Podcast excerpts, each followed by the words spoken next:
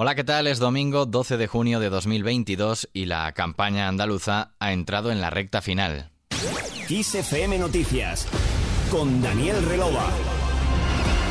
A una semana de celebrarse unas nuevas elecciones en Andalucía, este domingo todos los candidatos a la Junta han celebrado mítines y actos arropados por líderes a nivel nacional. Hasta Cádiz se ha trasladado el presidente del PP, Alberto Núñez Feijóo, que ha pedido a los suyos proteger Andalucía. Convenzamos a los andaluces de que debemos proteger Andalucía. Debemos de proteger Andalucía de la fragmentación política, debemos de proteger Andalucía del populismo y debemos de proteger Andalucía ante la falta de confianza que traslada el gobierno de España, tanto en España como en el resto de los países. El líder de la oposición ha tratado de persuadir a los socialistas indecisos y por otra parte a sus compañeros de partido les ha alertado igualmente de que las elecciones se ganan con votos y no con encuestas y es que son varios los sondeos que pronostican una victoria holgada del PP que duplicaría los resultados de hace cuatro años y se aproximaría a la mayoría absoluta y se situaría a más de 10 puntos del PSOE. Sin embargo, en las filas socialistas no creen en las encuestas y para tratar de escenificar unidad, siete presidentes presidentes autonómicos y miembros del gobierno han cerrado filas con su candidato andaluz Juan Espadas. La ministra de Política Territorial y portavoz del gobierno Isabel Rodríguez ha sido una de las nueve intervenciones del acto celebrado en Córdoba y ha pedido el voto para Espadas para que Andalucía no se quede atrás.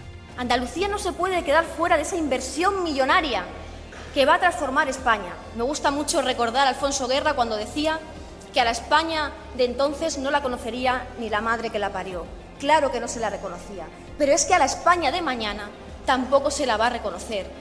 De Córdoba a Málaga, donde la vicepresidenta segunda, Yolanda Díaz, ha acompañado a la candidata de la coalición por Andalucía, Inma Nieto. Es el primer acto, además, que realiza junto al portavoz de Más País en el Congreso, Íñigo Errejón. Y en su discurso, Díaz ha atestiguado que ambos han hecho muchas cosas juntos y ha vaticinado que lo mejor está por llegar. Querido Íñigo, nos conocemos hace tiempo. Hemos hecho, no lo sabe mucha gente, muchas cosas juntos. Pero si me permitís, creo que a partir de ya mismo lo mejor está por llegar.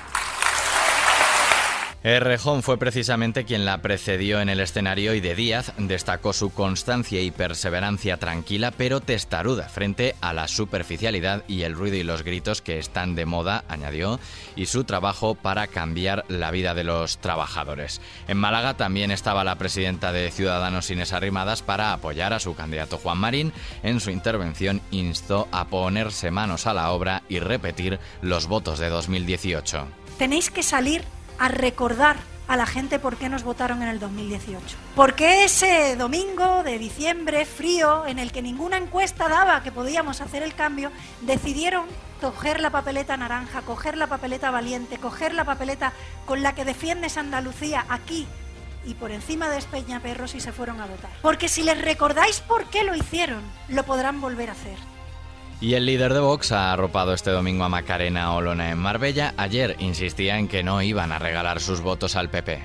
Que no nos voten los que quieran que regalemos los votos al Partido Popular para que se frustre el cambio. Que voten a otros o que voten incluso a los socialistas. A nosotros que nos voten las personas que quieran un cambio real, un cambio profundo y un cambio radical.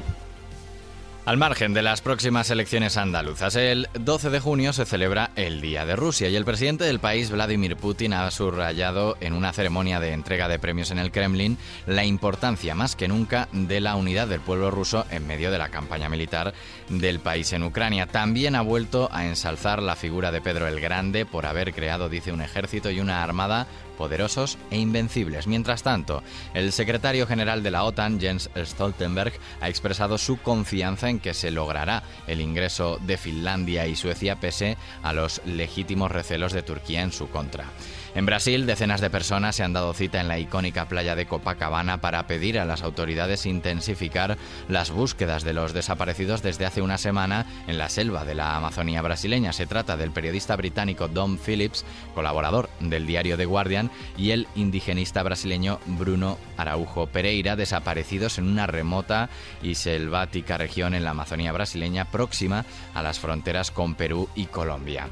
Por otro lado, Australia ha comunicado la concesión de una condecoración al doctor español australiano Lucas de Toca por su papel fundamental en la lucha contra la pandemia en el país oceánico. De Toca, nacido en Madrid y con 34 años, destacó por su liderazgo en la gestión del exitoso despliegue de la vacuna COVID-19 en la atención primaria, según apunta el comunicado. Y la Feria del Libro de Madrid ha echado este domingo el cierre tras 17 días de celebración en el Parque del Retiro. La edición número 81 ha superado sus récords de facturación y venta de ejemplares de 2019, último año antes de la pandemia, en la que se recaudaron 10 millones de euros. Y nos vamos, como es habitual, con música.